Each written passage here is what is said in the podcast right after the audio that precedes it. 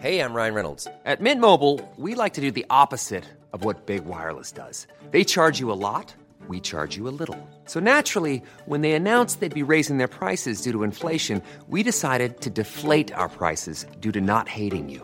That's right. We're cutting the price of Mint Unlimited from $30 a month to just $15 a month. Give it a try at mintmobile.com slash switch. $45 upfront for three months plus taxes and fees. Promo rate for new customers for limited time. Unlimited more than 40 gigabytes per month. Slows. Full terms at mintmobile.com. Laurence, ce matin, vous recevez Robert Ménard. Bonjour Robert Ménard. Bonjour. Bienvenue dans la matinale de CNews. On va parler d'abord de la crise de l'énergie. La Première ministre Elisabeth Borne a donc annoncé une hausse de 15% des prix non seulement du gaz mais aussi de l'électricité pour 2023 lorsque le bouclier tarifaire sera revu. Pour compenser le choc, il y aura des chèques, à nouveau des chèques de 100 à 200 euros qui seront envoyés à 12 millions de foyers. En réalité, le gouvernement n'a pas le choix. Il va devoir continuer à aider les Français comme ça, indéfiniment? Je trouve qu'il s'en sort pas si mal que ça. Ça s'appelle, madame, ça s'appelle l'effort de guerre. Aujourd'hui, on est en guerre. Contre qui? Contre l'Ukraine. À l'Ukraine contre les Russes. Ah, contre les Russes. Et qu'une des conséquences de cette situation, c'est l'énergie qui explose. Et notre effort à tous, c'est de payer une partie. Alors que les plus les, plus démunis euh, et des aides, oui. Alors en même temps, j'entends, y compris à droite, il faut arrêter avec les aides, mais enfin, j'aimerais bien savoir si demain ils sont au pouvoir, s'ils arrêtaient, s'ils arrêteraient vraiment pour, pour les aides. Oui, c'est l'effort de guerre à payer. Ça, parce qu'il y a la guerre, et puis, euh, enfin, attendez, l'espèce de gestion ubuesque d'EDF et de l'énergie de, depuis des années, où les uns et les autres ont pris leurs responsabilités, et en particulier M. Macron. Une fois que tu as ça, comment tu fais autrement? Enfin, je veux dire, si aujourd'hui il n'y avait pas les aides, comment serait l'électricité? Vous avez vu, en Allemagne, c'est, ça a doublé. Est-ce que quelqu'un accepterait de faire payer aux Français, surtout aux plus faibles, cela? Moi, je ne sais pas, je ne vois pas d'autre solution, honnêtement. Et donc le gouvernement n'a pas le choix, il va continuer à faire euh, des chèques euh, au fur et à mesure que l'inflation va continuer à monter jusqu'à l'été prochain. Attendez, ça fait. C'est l'argent magique qui est toujours oui, là. Oui, mais en même temps, ça, oui, je sais bien, c'est 18 milliards, ça va coûter ces, ces, ces, chèques entre 100 et 200 euros pour les 12 millions de Français qui vont en bénéficier. Mais vous faites comment? Parce que pour un certain nombre de gens, pour vous, pour moi, honnêtement, moi, ça m'amuse pas que l'électricité ou que le plein soit plus cher, mais je pense que vous survivrez à tout ça comme je survivrai. À certes, pour un certain nombre de gens, c'est juste impossible ou c'est très difficile. Qu'on les aide, je ne vois pas comment on peut faire autrement. Alors, est-ce qu'on fait comme en Allemagne euh, ou, en Hollande, où on laisse filer, où on, pense que les gens sont prêts à payer deux fois plus leur électricité ou leur gaz? C'est pas possible. Vous avez vu comment il a multiplié. Le gaz, il a multiplié par 4, l'électricité a multiplié par 10 en, quelques mois. Ma ville, dans ma ville, où là, on n'a pas le mhm. bouclier fiscal, le bouclier tarifaire, je vous le dis tout de suite, c'est une catastrophe, une catastrophe. Vous allez fermer des services, euh, la piscine vous donne un, chiffre. On a trois piscines. Ces piscines, aujourd'hui, la note d'électricité, elle a augmenté de 920 000 euros. Qu'est-ce que je fais, madame? J'augmente le prix de la piscine? Non en plus, je peux pas fermer toutes les piscines, évidemment, avec les deux ans de Covid, les gens, ils en ont marre. Pardon, je crois que je vais fermer une des trois piscines. Les gens vont gueuler, mais en même temps, comment je veux faire? J'ai vu sur ce matin, sur l'antenne, on étudie aussi la possibilité de baisser la température de 1 ou 2 degrés. Il y a des gens qui veulent plus aller se baigner dans la piscine parce que ça a baissé d'un degré. Écoutez, oui, c'est la guerre en Ukraine. Moi, je rentre d'Ukraine, je leur dis qu'est-ce que vous voulez faire? Vous découvrez qu'il y a la guerre et que pour vous aussi, pour vous aussi, même si vous n'êtes pas sur le front, ça aura des conséquences. Et les conséquences, c'est qu'un certain nombre de choses se paient plus cher. C'est comme ça. Sinon, on ne parle plus de défendre la liberté ou je ne sais pas quoi encore. Il y a l'impact de la guerre en Ukraine, évidemment, et des sanctions qu'on impose aux Russes. Mais vous l'avez aussi rappelé, il y a notre filière nucléaire euh, avec la moitié des réacteurs aujourd'hui à l'arrêt. EDF, euh, le patron de EDF, Jean-Bernard Lévy, a, précisé aussi le calendrier de redémarrage des réacteurs qui sont à l'arrêt en maintenance euh, ou en révision.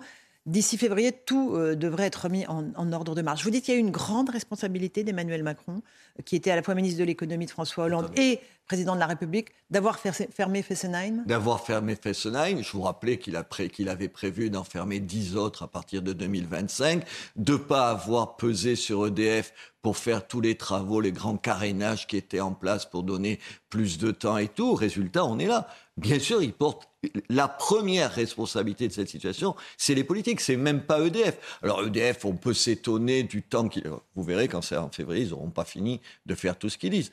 Pour une raison simple, vous savez pourquoi? Vous savez que, par exemple, ils mettent la moitié de temps aux États-Unis pour faire les réparations de, l'entretien classique. Pourquoi? Euh, Mais parce qu'ils font les 3-8 aux États-Unis, que c'est impossible à faire en France. Tout à l'heure, vous me parliez, vous parliez de l'assistanat. Comment on peut expliquer qu'il y a une crise énergétique pareille et qu'on fait, on n'arrive pas à faire faire les 3-8 Un certain nombre de soudeurs vont venir des États-Unis pour aider EDF. Enfin, attendez, c'est le monde à l'envers. Oui, on a des efforts à faire. On a abandonné l'idée de faire des efforts. Et M. Macron, il porte une vraie responsabilité pour séduire les écolos, pour créer des, des comment s'appelle, des espèces de majorités à gauche et lui de la même façon. Ils ont fait des choses qui étaient contraires à l'intérêt de ce pays. Oui, il porte la responsabilité entre le choix sur le nucléaire et l'Ukraine, vous avez la situation qu'on va vivre là. C'était le prix à payer pour avoir Nicolas Hulot au gouvernement. Eh oui, tiens, Nicolas Hulot, t'es content. Enfin, en plus, tu vois comment tout ça s'est terminé. Et oui, pour lui faire plaisir, tu expliques, parce que c'est lui quand même qui a signé l'arrêt définitif de Fessenheim. C'est lui. Et en même temps, aujourd'hui, ils te disent l'éolien et tout, et tout le monde sait que même l'éolien, ça remplacera pas ça. En plus, ça bousille les paysages. Enfin, c'est n'importe quoi. Honnêtement, pendant des années, ça a été n'importe quoi. C'est ça la politique, malheureusement. Malheureusement, c'est pour faire plaisir à tes alliés ou tes futurs alliés ou ceux que dont tu espères qui seront tes alliés pour pas prendre des, des, mesures qui vont à l'encontre de l'opinion publique. Mais pardon, aujourd'hui, expliquer aux Français, pas que pour M. Macron, mais pour les autres, les partis d'opposition, qu'on pourrait trouver une solution à la fois de défendre les mm. Ukrainiens, d'aider les Ukrainiens, et que ça n'ait aucune conséquence sur notre pouvoir d'achat, c'est un mensonge éhonté un mensonge éhonté. C'est-à-dire, ou tu abandonnes l'Ukraine, ou tu fais pas ce que tu dois faire pour l'Ukraine, et, si, si, tu fais si tu abandonnes, tu peux ne rien faire payer ou quasiment rien aux Français.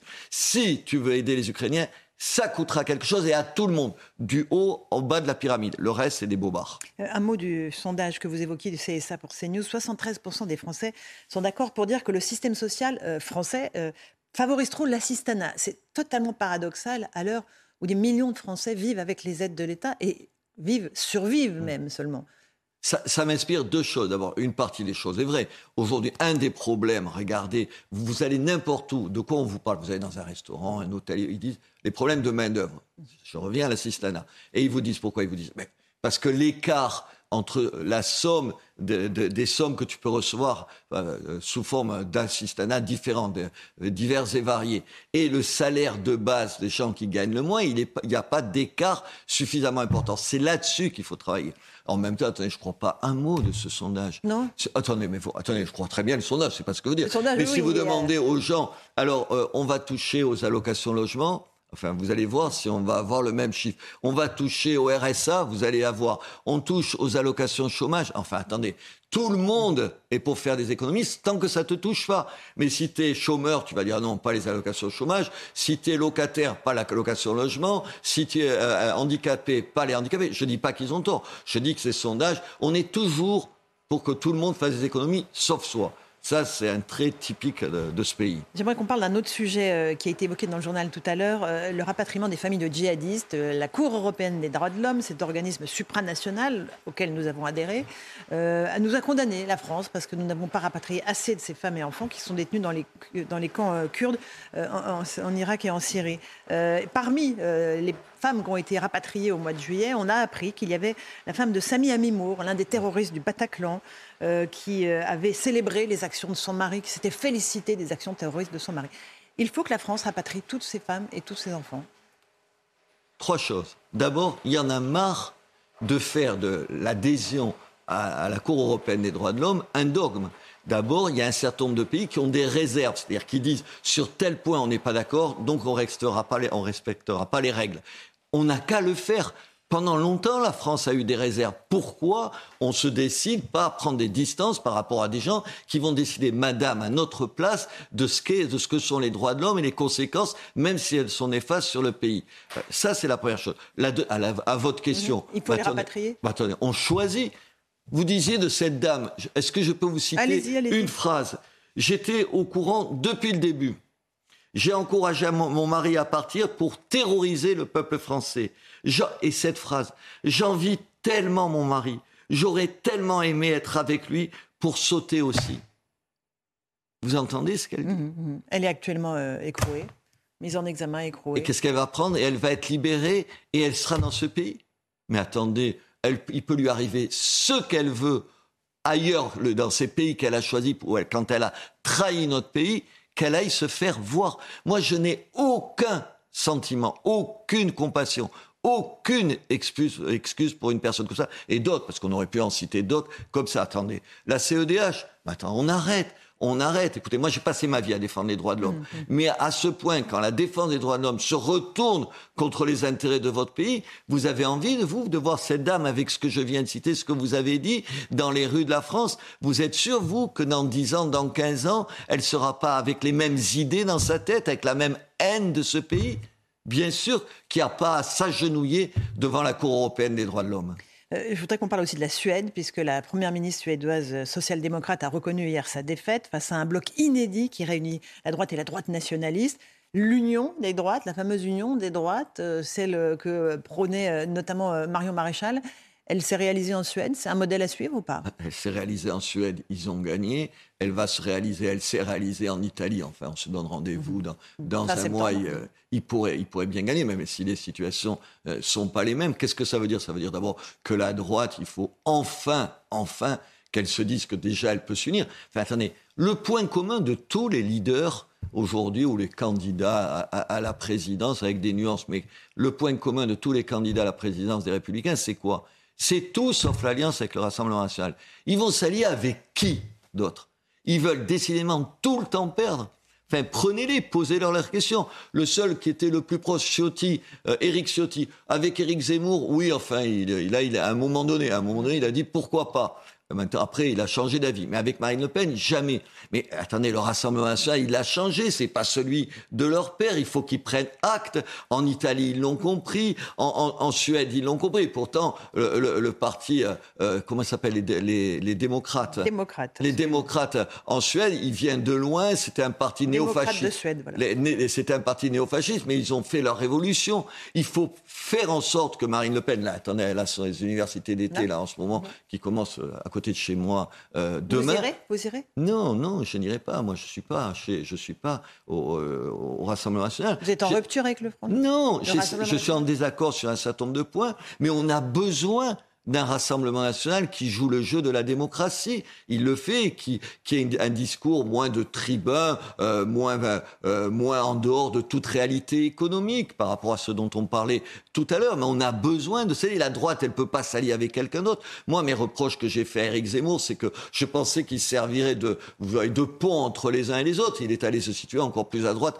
que Marine Le Pen. Mais s'ils travaillent pas ensemble, si cette droite-là ne travaille pas ensemble, elle ne gagnera jamais, madame. Mais ils sont têtus comme des bourriques. Je veux dire, on a. Vous avez des contacts avec Éric Zemmour et avec Marine Le Pen ah non, Marine Le Pen, on s'est parlé. Éric, là, on s'est un peu fâché, mais je connais plein de gens autour de lui et tout. Moi, je ne cesse de leur dire attendez, il faut mettre. Pour Éric, il faut arrêter les discours où tu jettes de l'huile sur le feu tous les matins en te réveillant et que tu réponds à une interview. Marine Le Pen, sur le terrain économique, c'est pas possible. Ce qu'elle dit, ça tient pas la route cinq minutes. Et il faut que l'un et l'autre, sur le, sur le terrain international, on parlait de l'Ukraine, ils aient des positions un peu plus courageuses et qu'ils traite M. Poutine de ce qu'il est, c'est-à-dire de dictateur. Demandez-leur, il n'y en a pas un qui est prêt à le dire, aucun des deux.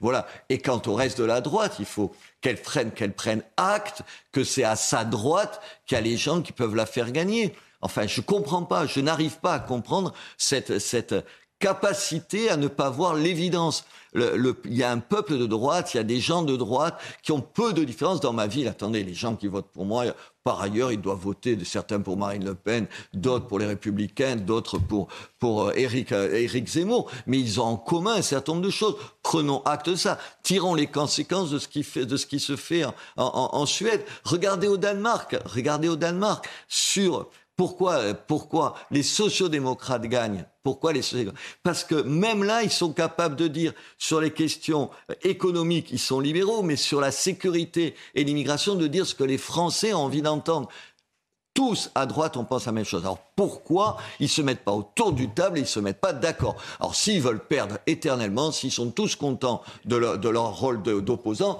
qu'ils restent opposants à vie, c'est leur affaire. Qu'est-ce qui pourrait faire bouger les choses? Qu'est-ce qui pourrait faire euh, avancer les choses selon Qu'ils soient un peu moins débiles l'un et l'autre et qu'ils arrêtent de penser chacun à son propre sort. Marine Le Pen à sa future réélection, puisque tout le monde sait qu'elle va être candidat, et les trois là qui en 2027, oui. Bien sûr, et les trois qui briguent, ils ont en commun de penser plus à eux qu'à la France, quoi qu'ils en disent. S'ils pensaient cinq minutes à la France, s'ils étaient honnêtes cinq minutes, S'ils se disaient qu'est-ce que les Français attendent sur la sécurité, l'immigration, les terrains économiques, l'école et tout, mais ils diraient on va se mettre d'accord, on va se mettre d'accord les uns les autres. Le Rassemblement national a tellement évolué, même si je le redis, il n'a pas évolué assez sur un certain nombre de thèmes, il a tellement évolué que oui, il y a une alliance qui est possible, mais pour faire une alliance, il ne faut pas faire des sourires à droite et à gauche, il faut choisir son camp. Il faudrait qu'il le fasse. J'ai pas le sentiment qu'il soit prêt à le faire, aucun des trois malheureusement. vous continuez à prendre votre bâton de pèlerin pour faire le lien entre tous ben ces Oui, en le disant chez vous ici, mais fait, ça fait des années que je le prône, des années que, que personne n'écoute, que personne ne veut l'entendre, que chacun ne pense qu'à ses propres... Vous savez, le problème, c'est les partis. Ces partis, j'allais dire de merde. Euh, ces, partis insupportables, ou au fond, ou au fond, je les écoute, ils veulent reconstruire leur parti, ils veulent lui redonner la force. Mais qu'est-ce que je me fous, moi, de l'État, des Républicains, du Rassemblement national ou du parti d'Éric Zemmour? Je m'en contrebalance comme tous les Français. Ces partis sont utiles s'ils nous aident, s'ils nous aident à trouver des solutions, s'ils aident à répondre aux questions qu'on se pose, s'ils sont à la fois audacieux et réalistes. Audacieux et réalistes, qui critiquent pas Macron sur un certain nombre de mesures, là, sur l'économie, parce qu'ils feraient tous la même chose, mais qui le critiquent sur les vrais catastrophe qu'il a fait en termes d'immigration et de sécurité. Voilà, qu'on essaye de parler vrai, qu'on essaye de parler aux gens, qu'on n'ait pas de précautions. J'en ai marre des gens qui prennent des précautions oratoires, qui répondent pas aux questions. Vous savez, qui l'entourloupe, tu les vois venir, que c'est la langue de bois, qu'il a préparé les éléments de réponse. C'est insupportable. Un tout dernier mot sur la monarchie britannique qui nous déploie ses faces depuis quelques jours. Les Français sont nostalgiques de quoi en voyant ces images? D'une autorité, d'une permanence de l'État que nous avons perdue? Ben, D'une permanence c'est quand même formidable. Une même, une même femme qui a été tellement une jolie femme, un peu fragile quand elle est arrivée au pouvoir, et qui est une espèce de grand-mère qu'on a tous envie d'avoir, et qui, et qui a conduit 70 ans son pays dans ça, et qui même, même dans les moments de, de crise familiale, finalement, elle nous rappelait que t'as beau être roi, les problèmes avec tes enfants, ça existe de la même façon. À la fois, elle était autre chose que nous tous, c'est un autre monde, et à la fois, à un certain moment dans sa vie, elle était comme nous tous, avec les mêmes problèmes que nous. Moi, ça m'a, ça m'a touché. Mais bien sûr, ça vous a pas touché, ça a touché, je crois, tous les Français. Dire, on a été ému. Enfin, je suis sûr que vous avez été ému comme moi en apprenant qu'elle était décédée. Je pense c'est une partie de nous. Puis attention, quand même, hein, quand en 1940, quand 1940, euh, le général de Gaulle a besoin de trouver une terre d'exil pour mmh. défendre, il est où? Il est où Et Churchill propose à ce moment-là de, euh, fusionner les deux pays, France et Angleterre, pour résister à l'Allemagne. Et Churchill, s'il est égoïste, il, euh, à un moment donné, à ce moment-là, les Allemands proposent la, paix à la Grande-Bretagne, il l'aurait accepté dans l'intérêt immédiat de son peuple. Et non, il voit un peu plus loin que ça, et il voit ce qu'est la liberté. J'aimerais de temps en temps Grand leader. qu'aujourd'hui, pendant la guerre, face à la guerre en Ukraine, on ait la même distance. Merci Robert Ménard d'être venu ce matin euh, sur le plateau de la matinale pour pousser vos coups de gueule. Ils ont été nombreux ce matin.